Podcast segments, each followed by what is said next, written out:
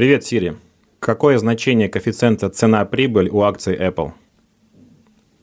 Значение атрибута коэффициент цена к прибыли для Apple составляет 23. Всем привет! С вами подкаст «Калькулятор» про то, как зарабатывать, тратить и инвестировать деньги. И его ведущая Наталья Грибуля, предприниматель и автор телеграм-канала «Это тоже считается», и автор YouTube-блога «Вредный инвестор» Назар Щетинин. Еще у нас сегодня гость в студии. Это Сири, которая неплохо разбирается в ценных бумагах. Наташ, ты поняла, что сказала Сири сейчас? Так честно. Сири нам сейчас объявила коэффициент P на E акций Apple. Все так, да. Ты прошла этот тест. Сегодня, значит, мы научим всех наших слушателей понимать Сири, как минимум, да? Научим понимать Сири, научим э, понимать отчетность данные из которой нам только что озвучила Сири. Сегодня мы говорим про финансовую отчетность компаний. Что это значит? Представьте, что вы врач, и вам нужно определить, насколько здорова компания, в которой вы хотите инвестировать. И вот для этого вам нужна ее финансовая отчетность, потому что это будет картой больного, где будут все данные о ее здоровье. Да, сегодня выпуск будет про то, как самостоятельно оценивать компании. Это будет полезно знать тем, кто выбрал для себя непростой путь активного инвестирования. Мы постоянно рисуем эти образы, они действительно существуют, людей, которые занимаются пассивными инвестициями и покупают фонды индексные там, или вообще просто покупают облигации, да, и даже, может быть, депозиты открывают в банках. Вот есть э, смелые пираты, которые выбирают путь э, того, что они будут выбирать какую-то конкретную бумагу, там выбирают между Лукойлом там, и Apple, между Apple там, и Сургутнефтегазом, например. И вот они в моменте не знают, какая сделка лучше, хотят в этом лучше разбираться, и вот для них сегодняшний эпизод. Небольшой дисклеймер. Сегодняшний наш выпуск будет посвящен исключительно фундаментальному анализу. Есть еще такая штука, и мы про нее рассказывали уже, э, упоминали, как технический анализ. Это когда мы смотрим на графики и анализируем график, видим на нем разные фигуры и строим некие гипотезы о том, куда этот график пойдет. И анализируем японские свечи и что все это вообще значит, черт возьми. Сегодня мы не про это. Почему? Потому что сегодня, как и во всех остальных наших эпизодах подкаста, мы говорим про долгосрочное инвестирование. И для долгосрочного инвестирования нам нужно смотреть на фундаментальный анализ, разобраться с фундаментальными показателями бизнеса, разобраться вообще, из чего он состоит, какова его структура, насколько он здоров, сколько у него денег, сколько у него долга и к чему все это потенциально приведет э, на длинной дистанции. Я еще сейчас понял, Наташ, что это будет полезный выпуск для тех, кто хочет просто разобраться в том, что же несут по этим специализированным телеканалам там, да, про финансы, потому что вот эти новости в стиле там выручка упала там на 7%, там прибыль подросла на 4%, вот в этом не всегда можно разобраться. Я думаю, сегодня после нашего эпизода все станет на свои места. Для начала нужно войти в матчасть, познакомиться с какими-то ну, важными, фундаментальными понятиями. Э, лучше всего это будет запомнить на примере простого такого житейского кейса, когда э, вы просто создаете какой-то бизнес там с нуля. Ну, я думаю, что наши слушатели могут являться бизнесменами, ну, а те, кто не является, как минимум мечтал о том, чтобы построить свою империю. Так давайте вот сейчас мы просто с Наташей на словах пока, да, пока, пока на словах построим империю, и таким образом вы познакомитесь с ключевыми понятиями, которые вам будут очень нужны для самостоятельного анализа. Е, создаем с Назаром бизнес. Что, Какой что мы будем бизнес делать? Давай. создаем? Пиццу, не знаю, что мы будем? Только не такси, ради бога. Пиццу. Пиццу Ну, будем печь, давай. Не знаю, не знаю, не знаю, не знаю. Не хотелось бы. Давай мы будем с тобой что? Заниматься грузоперевозками по России. Давай? А давай, отлично, Окей, логистика, хорошо. поехали. Значит, мы решили с Наташей заниматься грузоперевозками по России. И первая проблема, с которой мы столкнулись, это то, что нам какие-то первые машины наши нужны. Да? Там нужны машины, чтобы возить грузы по всей нашей стране огромные. Представим, что мы скинулись деньгами, да, давай так, 50 на 50, а по-честному. Блин, плохой варик, ну ладно. Ну, Давай ну, 50 на 50. ну, дамы вперед, давай, да, 51 Да, ты спасибо, скинешься. можно на 51? Хорошо, 51 ты денежку занесешь, и 49% я. Мы скидываемся в общий котел, покупаем наши первые там 10 КАМАЗов. Вот эти первые 10 КАМАЗов, которые мы купили на свои собственные средства, это важный момент, прям вот еще раз акцентирую внимание, на собственные средства, которые у нас были с Наташей там где-то на счетах, вот эти 10 КАМАЗов – это наш капитал, капитал.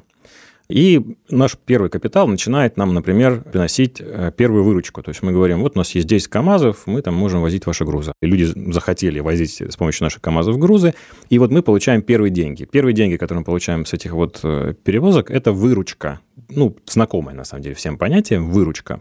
Это не прибыль. Прибыль тоже нам сегодня пригодится, но это не прибыль, потому что нам нужно будет отнять все расходы. Правильно? Нам нужно будет э, отнять расходы на амортизацию этих грузовиков, нам нужно будет заплатить зарплаты э, людей, которых мы наняли в нашу компанию, нам нужно будет заплатить за маркетинг, рекламу Налоги. и за всякие классные другие штуки, за офис, вероятно, который у нас есть. И вот когда мы все это вычтем из э, выручки, Мгм. И- и Себестоимость, да, вы будет вычтена из э, выручки и получится прибыль, да, все так.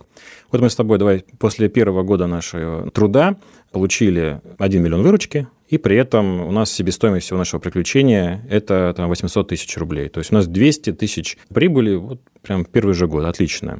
Мы с тобой смотрим значит, на эту гору денег, да, вот 200 тысяч, и такие смотрим, понимаем, что это, ну, наверное, здорово для принца, но мало для короля. Мы хотим развиваться, хотим больше грузов возить, и у нас закрадывается в голову такая идея, как же нам вырасти, вот, ну, очевидно, что 200 тысяч маловато для того, чтобы купить 11 грузовик, да, плюс еще те начинают стареть, ломаться. Как же нам купить там 11, 12, там 40 наш э, грузовик и развиться, вырасти в большую империю? Ну, посещает нас потрясающая идея пойти взять кредит. Мгм, да, потому что если мы решим реинвестировать нашу прибыль даже в бизнес на эти 200 тысяч, ну, мы сможем Ну, купить э, маловато, да. частичку от Ну, еще одного КАМАЗа. Типа через 10 лет мы купим, накопим, будем копить, копить. Там. Да, у нас дилемма. Мы не можем развиваться, у нас недостаточно денег. Нам Да, нужны заемные средства. конкуренты нас сожрут за этот момент, потому что они просто вырастут быстрее. Все так. Принимаем такое, значит, волевое решение пойти взять кредит. И как только мы берем кредит, привлекаем, например, еще денег на 5 машин, да, мы получаем обязательства, они называются, мы берем в долг эти машины, да, и таким образом у нас вырастают наши активы. И вот начинаем думать, что такое активы. То есть вот что такое капитал и что такое активы. Капитал – это все то, что мы имеем, наши средства производства, по сути, но которые из кармана когда-то мы достали и вот разместили в качестве инвестиций в первые 10 машин. То есть это наши средства, наши. Обязательства добавляют тоже 5 машин, но это уже не наши, правильно? То есть мы ним платим кредиты. Пока мы их не выплатим, очевидно, принадлежит банку, да, эти 5 КАМАЗов. Но вместе у нас как бы стало 15 машин, да, то есть вот человек со стороны смотрит, говорит, ух, как ребята растут-то быстро, да, у них там вот было только 10 машин, сейчас 15.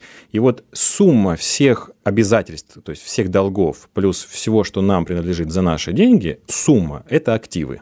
Поэтому, когда обычно спрашиваешь у кого-то там, какой там капитал у компании, не знаю, Disney, там какая-то цифра называется, а активы. И тут начинается путаница, при этом еще вспоминает слово капитализация, которое к этому отношения никакое, и какая-то вот чехарда, вот я надеюсь, что ее больше не будет в ваших головах. Еще раз, капитал – это все, что куплено на свои средства, активы – это все, что куплено на свои средства, плюс все, что взято в заем. При этом, когда вы смотрите со стороны, вот может выясниться, что 15 одинаковых КАМАЗов. То есть там не написано, что этот взят в кредит, а вот этот там за свои. Да? То есть еще раз, активы – это вся компания целиком, но по факту мы не знаем, сколько в ней долгов, а сколько собственных средств.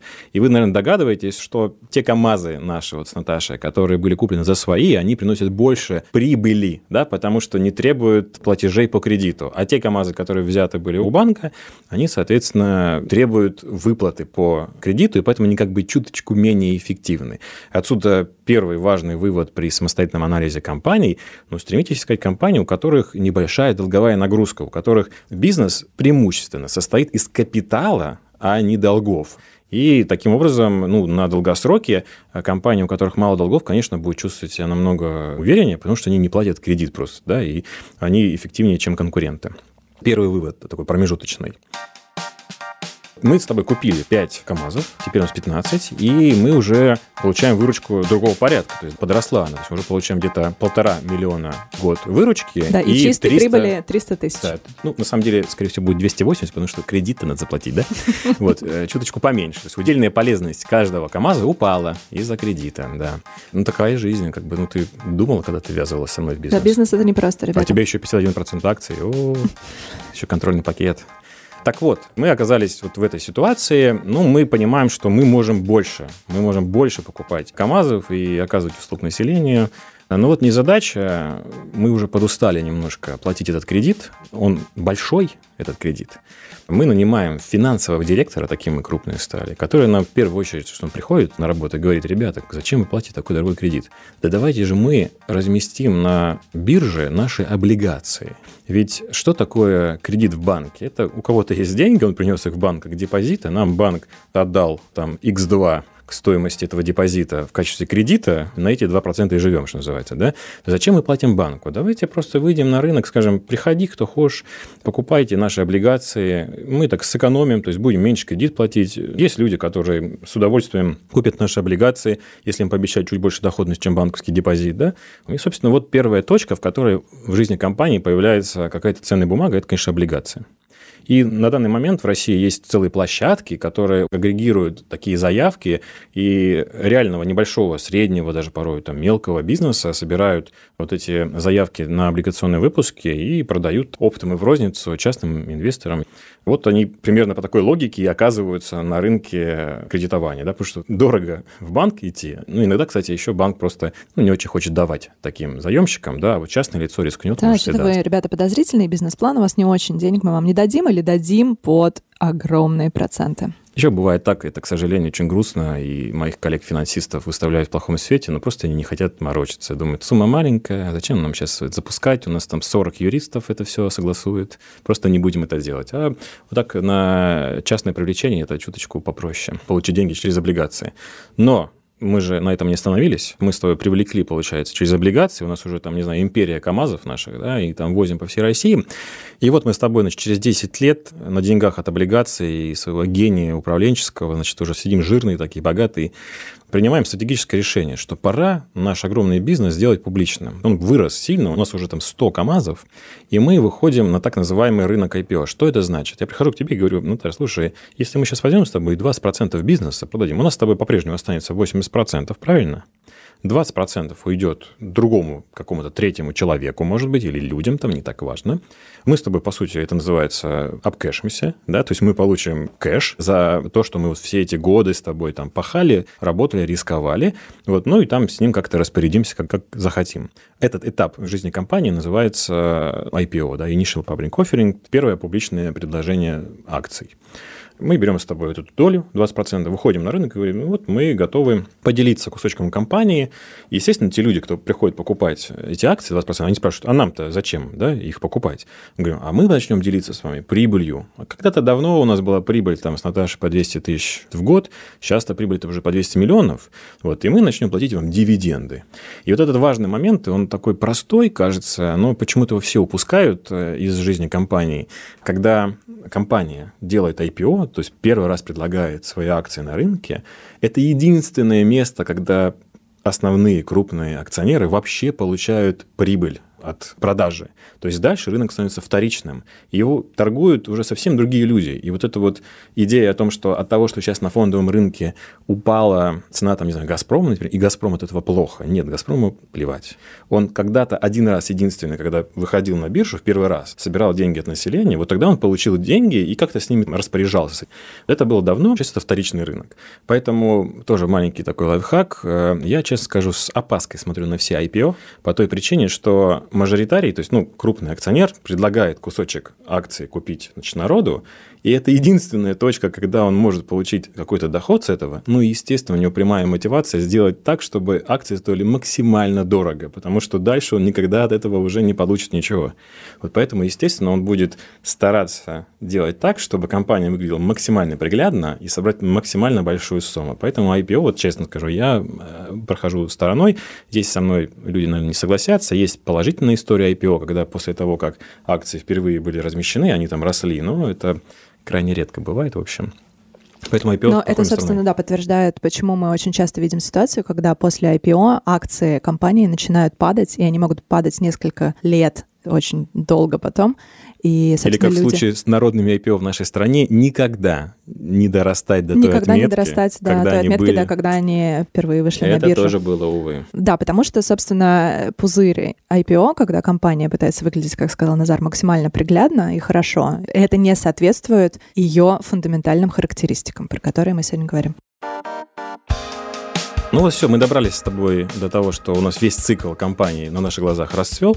Возвращаемся быстро и коротко. Что было там ну, по пунктам? У нас был капитал какой-то, он и остался, то есть это собственные средства компании. Дальше у нас были заемные средства, обязательства, это абсолютно нормально. На них покупались тоже КАМАЗы в нашей с тобой случае.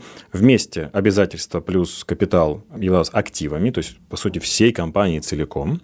А у нас была выручка всю дорогу, да, мы там продавали наши товары и услуги, И последнее, после того, как мы платили по счетам, платили себестоимость, у нас оставалась какая-то прибыль. Все, четыре, по сути, показателя. Практически все компании, которые сейчас, и Apple, там, и Disney, там, и Газпром, которые торгуются на публичных биржах, они все проходили ровно этот путь. Вот прям вот именно этот.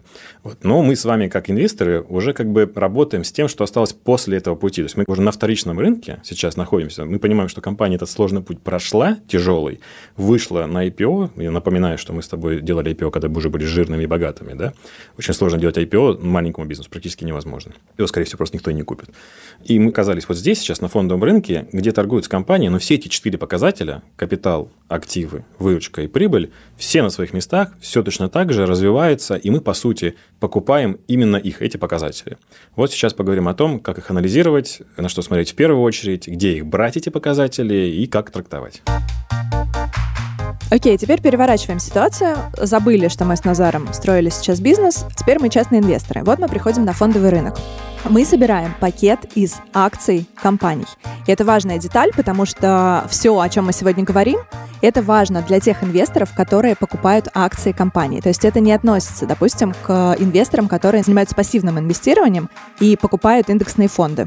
Так вот, мы решаем, что нам покупать, что нет. Нам нужно разобраться, да, проанализировать, что мы хотим положить в свой портфель у нас есть какая-то диверсификация. Вот, допустим, мы решаем, что у меня вот есть это, это, это, это, чего-то не хватает. А, не хватает, например, мне телекомов или не хватает мне ритейла. Передо мной стоит выбор, как перед частным инвестором. На рынке есть 20, условно, ритейлеров. Мне нужно разобраться, в какую компанию мне стоит инвестировать, чей бизнес из них лучше. И тут для меня важны, в принципе, все те же фундаментальные показатели и характеристики, про которые мы только что рассказали со стороны владельцев бизнеса. Для частного инвестора важно абсолютно то же самое. Выручка, ее рост или падение, это тоже важно. Смотрим, растет она или падает.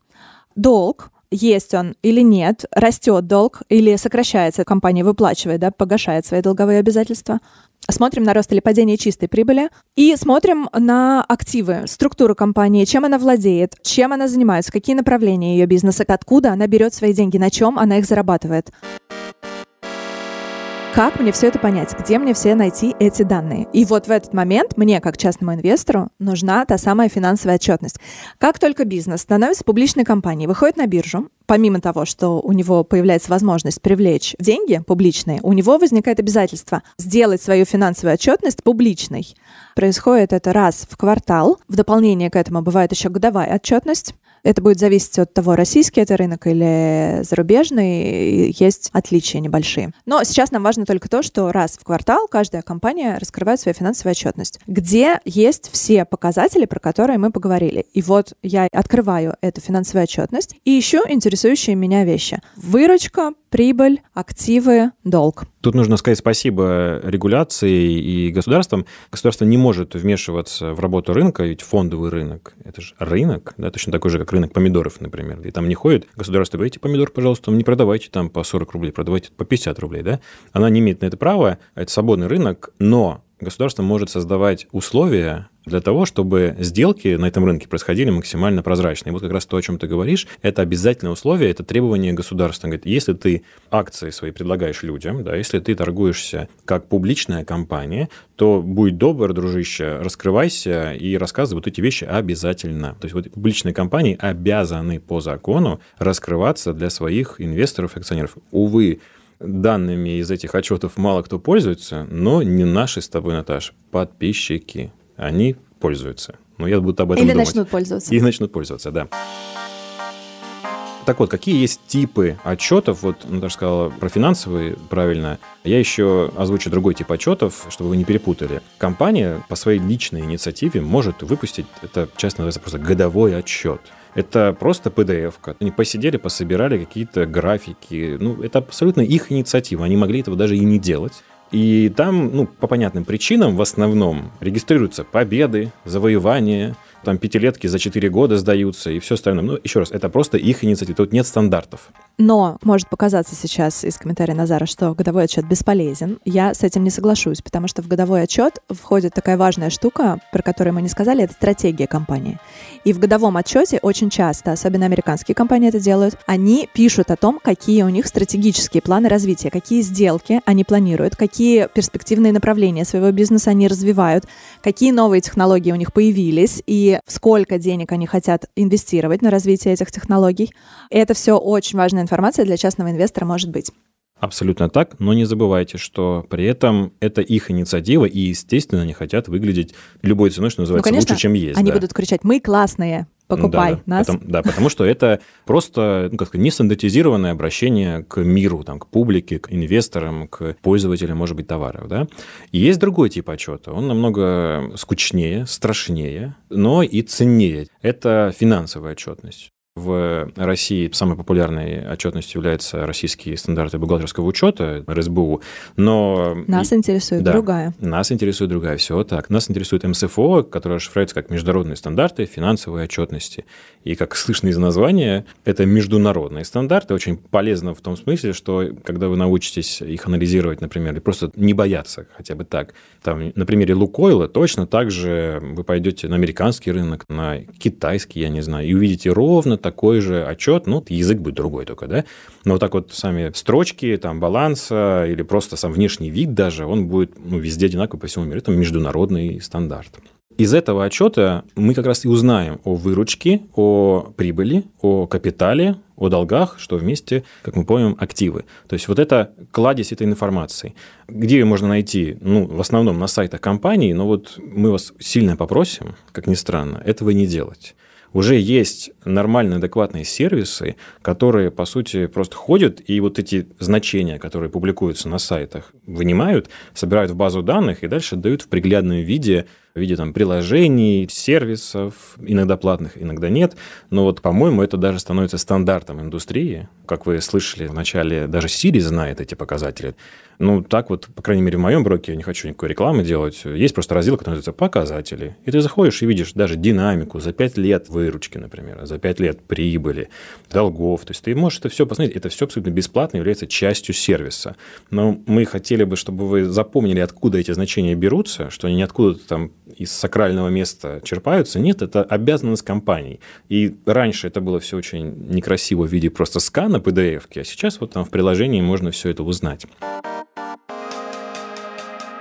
Если вы до этого никогда не слышали и не смотрели сами на финансовую отчетность, можно в первый раз зайти на сайт компании, открыть и посмотреть, вы просто своими глазами увидеть, как выглядит финансовая отчетность компании. В принципе, навык уметь ее проанализировать лишним точно не будет, несмотря на то, что Назар правильно заметил, что сейчас новый стандарт индустрии таков, что нужно максимально все принести на блюде и зашить брокеру в свой сервис такие важные штуки, как показатели, да, чтобы за ними никуда не нужно было специально ходить можно было открыть специальную вкладку или карточку и там все увидеть.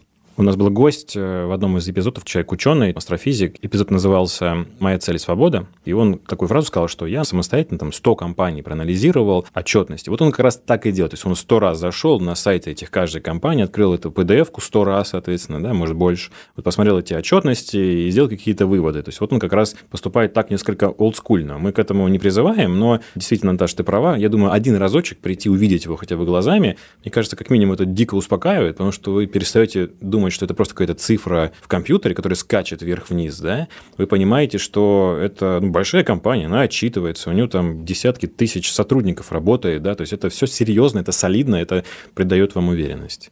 Я на самом деле, наверное, даже больше за то, чтобы смотреть каждый раз самостоятельно отчет. Почему? Потому что я вот сейчас вспомнила как минимум одну причину, когда в отчете была важная вещь, которая не будет никаким образом отражена в карточке компании у брокера. Особенно это важно с американскими компаниями. Вот несколько лет назад менялись правила бухгалтерского учета фактически для американских компаний. И это очень сильно изменило показатели годовые по прибыли и выручке компании. Просто потому что деньги эти учли по-другому, их по-другому посчитали. Это не значит, что их стало больше, это не значит, что компания заработала в этот год больше денег. Это фактически были деньги из воздуха. И вот эти деньги из воздуха, которые на самом деле не были заработаны и не говорят о том, что бизнес растет и развивается, они автоматически подтянулись в ту самую карточку компании у брокера. Но на самом деле, если заглянуть в отчет, можно увидеть, откуда эти деньги взялись. Поэтому я всегда за то, чтобы перепроверить и посмотреть в отчет. Следующий вопрос у частного инвестора возникает такой. Ну ладно, я открыла эту финансовую отчетность, я смотрю на все эти показатели, да, на все эти характеристики бизнеса. Что именно мне искать? На что мне смотреть и обращать внимание? Смотреть нужно на динамику роста или на динамику не роста, увы, ну, что, долгами, что, да. тоже бывает очень нередкий случай. Нас интересует, как менялась прибыль, как менялась выручка у бизнеса на горизонте, ну, как минимум пяти лет. Это нам даст какие-то представления реальные, да, о том, как себя этот бизнес чувствует сегодня, что с ним происходило последние пять лет, он рос или он не рос, у него рос долг или у него сокращался долг. Как частного инвестора нас, конечно же, интересует идеальный случай. Это когда на протяжении пяти лет у компании росла выручка, это значит, что рос бизнес, она захватывала новые рынки, она расширялась, и когда у компании росла чистая прибыль. Так бывает, естественно, не всегда. Чаще всего вы видите, что, например, у компании росла выручка, но при этом сокращалась несколько лет прибыль. Это может говорить о разных штуках. Позднее мы про это поговорим подробнее. Но в целом общее правило такое. Мы смотрим на динамику роста. Нас интересует рост. При этом, естественно, не стоит расслабляться. Нужно понять, что вы анализируете прошлое. То есть вы видите, что компания там, за последние пять лет показала себя молодцом. Это абсолютно не гарантирует, что шестой год, в который вы собираетесь, допустим, инвестировать в эту акцию, в эту компанию, будет такая же динамика. Но в отличие от цены акции, которая там, не знаю, скачет порой, вот как нам показала последние пару недель, на минус 10 за неделю, потом плюс 10 за неделю, вы увидите своими глазами, что бизнес очень инертный. На самом деле крупный бизнес, он как огромный там ледокол медленно плывет и ломает эти пласты, да. Там не бывает таких взлетов и падений, особенно в крупном и там супер гигантском бизнесе. Там все достаточно инертно, плавно, постепенно растет выручка, как-то растет постепенно прибыль. Там не бывает такой динамики, которая бывает на фондовом фондовом рынке, потому что на фондовом рынке в стоимость акций вкладываются еще наши опасения, переживания, страхи, а бизнес, он просто, ну, типа, товары и услуги продает. То есть вот люди хотят покупать товары и услуги, они приносят свои деньги, у них выручка растет. Все же просто. Если они это делают при этом эффективно и себестоимость снижают своих телефонов, там, галош или пароходов, то у них прибыль растет при этом. То есть все достаточно инертно, спокойно, не спеша, и это тоже успокаивает, когда вы это лицезреете вот так вот в динамике. Но с чего я начал. Ни в коем случае не думайте, что можно провести луч в космос, и теперь точно мы понимаем, что выручка всегда будет расти, а прибыль тоже там догонять. И мы знаем такие компании, как Nokia или Kodak, которых просто вообще не стало, да, они медленно умирали, то есть тоже не случилось так, что они закрылись за один день, но у них сначала выручка начинала падать, потом там прибыль за ней начинала падать, и эти компании просто не стало. Поэтому это знание, оно, во-первых, поможет понять, кто сейчас фаворит, но вы все равно будете принимать на себя риски того, что компания так уж вышло, именно в этот год перестала быть фаворитом, перестала быть королем индустрии и заваливается. Этот риск никуда не денется, и вы всегда будете ощущать вот это зудящее ощущение, что, может быть, именно в этом году все закончилось. Но, к сожалению, эта часть фондового рынка придется рисковать. Если с динамикой показателей там, и прибыли, наверное, была очевидная мысль, да, мы не открыли Америку, что называется, а то, что прибыль должна расти. Ну, конечно, должна расти. Но вот в этой точке появляется новый показатель, которого до этого не было, и мы его не обсуждали, и он супер важный. Это цена акций. То есть она вот только сейчас появляется в нашем сегодняшнем эпизоде. Вы обратите внимание, до этого мы размышляли, там, говорили о том, что долгов поменьше, там, выручка побольше. То есть что мы делали, если перевести это все в язык обычной покупки, обычной обычной бытовой сделки на рынке. Мы оценивали товар, мы пытались понять, что за ним скрывается, какие у него качественные характеристики у товара, но мы при этом не спрашивали, почем он. И вот сейчас мы добрались до той отметки, когда мы начинаем задать вопрос, а почем же вот эта вся красота, если это, конечно, красота, если нас устроила, там выручка растет, прибыль растет, долги сокращаются, классный понятный бренд делает э, крутые штуки, а почем он?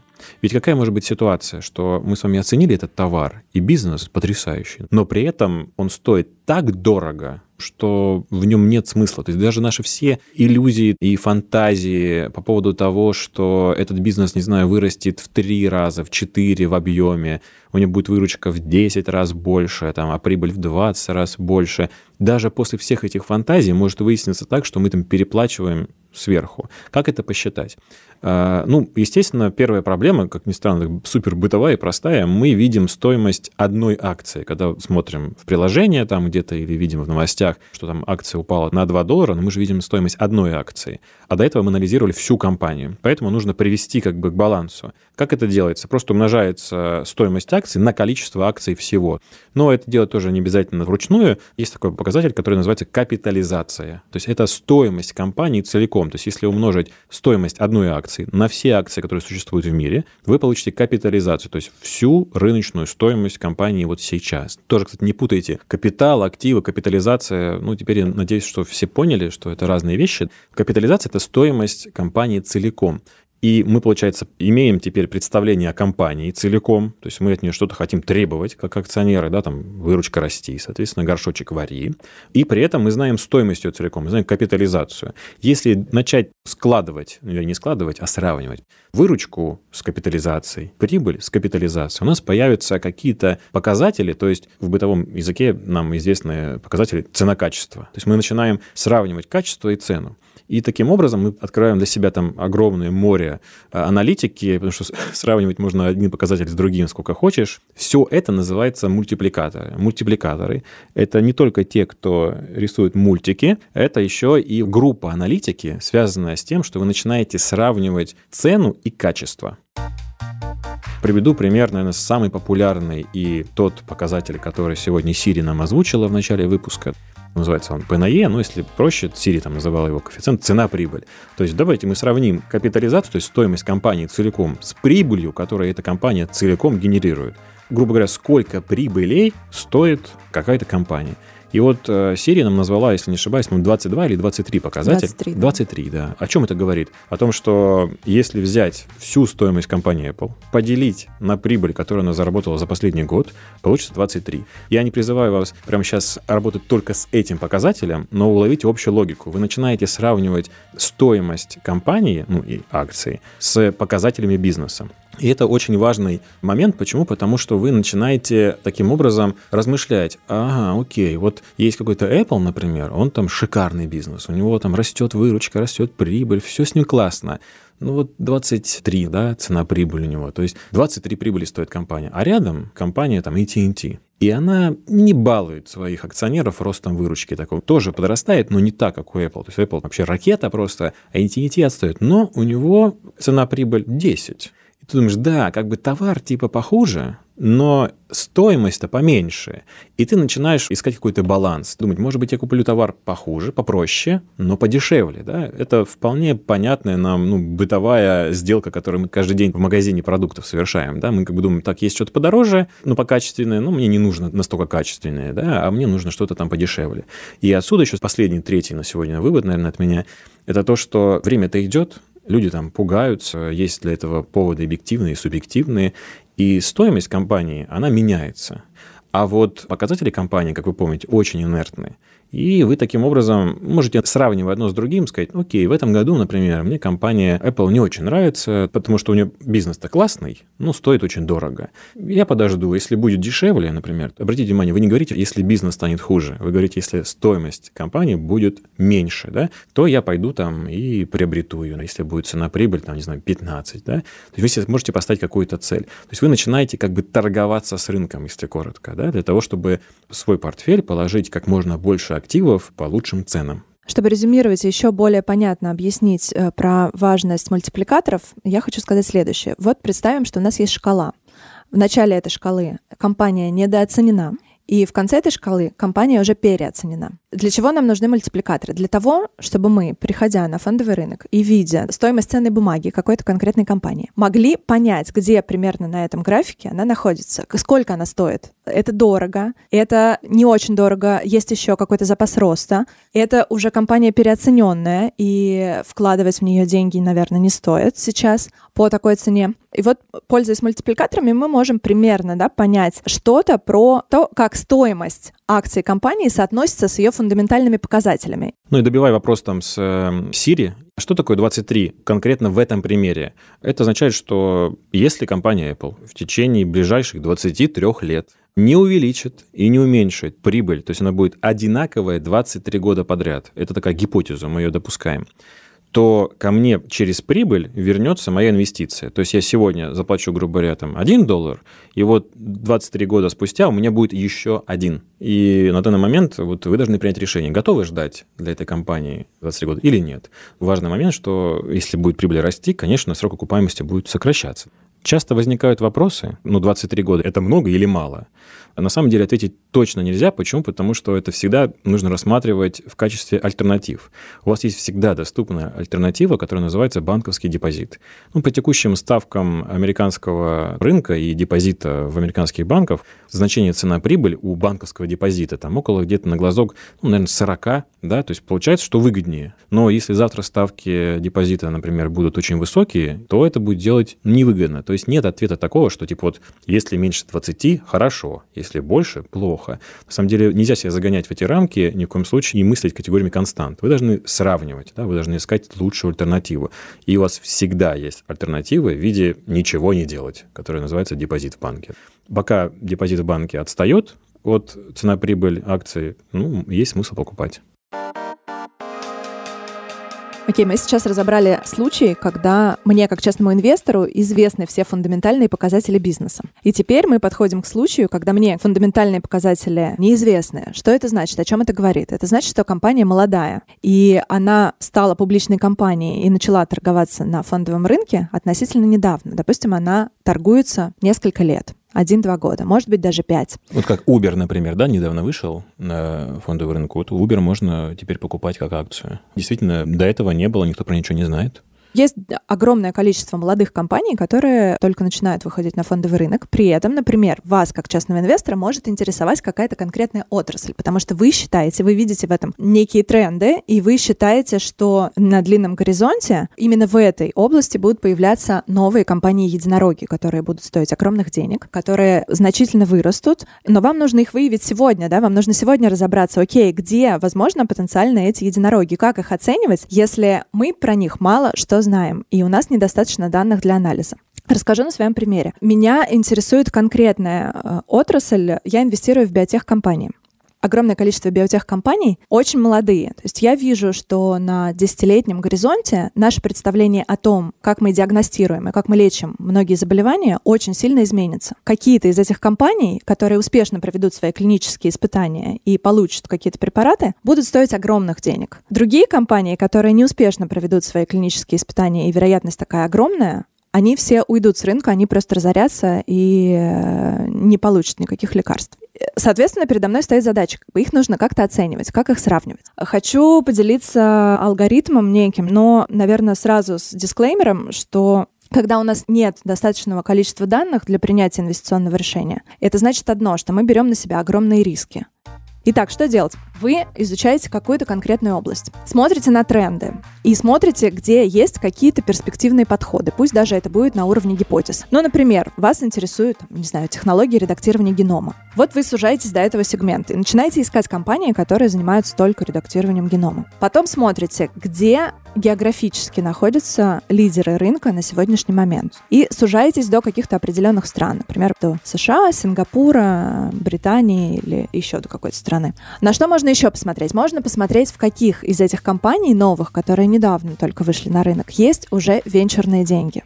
В венчурных фондах сидит огромное количество неглупых людей, которые уже провели анализ и оценку молодых компаний. И если они решили, что они готовы инвестировать деньги, они никогда это не сделают, если есть риск не получить потом выход из этой инвестиции. То есть если они думают, что они не смогут потом продать эту компанию, а, вряд ли а, венчурные инвесторы будут вкладывать в нее деньги. На что можно посмотреть еще? Можно посмотреть на те самые ETF, фонды, которые мы сегодня упомянули. Есть биржевые фонды, где уже будет собрано по кусочку от десятков и сотен разных компаний. Эти фонды будут отраслевые. Там можно посмотреть уже, что входит в эти фонды. И, соответственно, у этих компаний тоже, вероятно, есть какие-то неплохие перспективы, если в эти фонды они вошли. Естественно, там будет ротация. И если мы посмотрим, например, через 4 года или через 5 лет, то э, состав этого фонда может кардинально измениться, но тем не менее.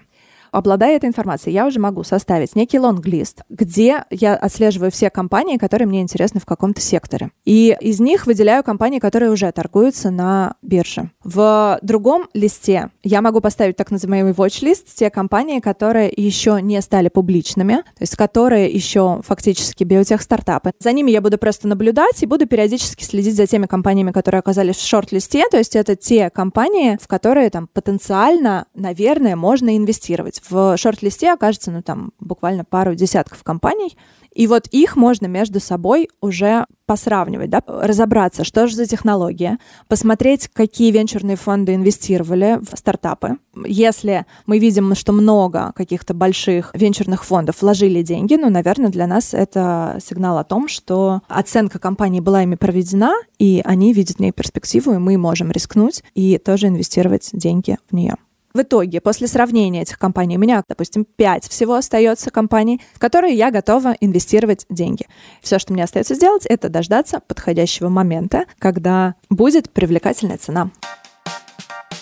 Здесь нужно учитывать еще такую штуку. В некоторых отраслях, например, в биотехе, все может осложняться тем фактом, что компания находится на этапе research and development, то есть она проводит исследования. Исследования эти очень дорогие. И даже если компания зарабатывает какие-то деньги, все равно финансовая отчетность ее может показывать то, что компания убыточна, и, скорее всего, этот убыток будет расти, например, в течение двух или трех лет, просто потому что компания будет еще больше денег тратить на свои клинические исследования. Говорит ли это о том, что эту компанию нельзя покупать, потому что ее прогноз — это убыточность на горизонте 3-5 лет. Нет, это об этом не говорит, потому что, к сожалению, это специфика отрасли. Да? R&D стоит очень дорого, и это нужно учитывать. Но в отношении денег на что нужно смотреть? Я руководствуюсь тем, что я должна отбирать в свой портфель только те биотехкомпании, у которых просто идеальный баланс-шит. Это значит, что у них нет никаких заемных средств, что у них есть деньги, и это количество денег будет достаточное, чтобы даже оставаясь убыточными вот на этом горизонте 3-5 лет, компания могла оставаться на плаву и завершить все свои клинические исследования. И это важный фактор. Хотел бы повторить то, с чего мы сегодня начали. Наш сегодняшний выпуск, он для тех, кто выбрал путь самостоятельного анализа индивидуальных компаний, инвестирования в конкретные акции. Наверное, на рынке акций это самый рискованный путь. И мы никаким образом вас не отговариваем, потому что сами инвестируем в том числе да, в так называемые сингл-стоки, то есть в какие-то штучные акции, да, но и призывать тому, чтобы вы сейчас этим занялись, э, не будем. Все-таки какой-то стандартный путь входа на фондовый рынок, он лежит через пассивные инвестиции, инвестиции в фонды, ETF и все то, о чем мы тоже много говорим в наших эпизодах. Вот, но если уж вы ввязались, я надеюсь, вы сегодня поняли, что дело-то непростое, надо быть и бизнесменом, и визионером, инвестором и немножко даже предпринимателем, и, конечно же, еще при этом анализировать это все на предмет какого-то тайминга. То есть задача непростая, посильная, но непростая. С вами был подкаст «Калькулятор» и его ведущая Наталья Грибуля. И Назар Щетинин. Услышимся на следующей неделе. Пишите нам письма и задавайте вопросы на подкаст собакамедуза.io. Очень нужны сейчас вопросы, потому что мы готовимся к супер выпуску, который будет посвящен только ответам на эти вопросы. Так что ждем ваших вопросов. Пока-пока. Пока-пока.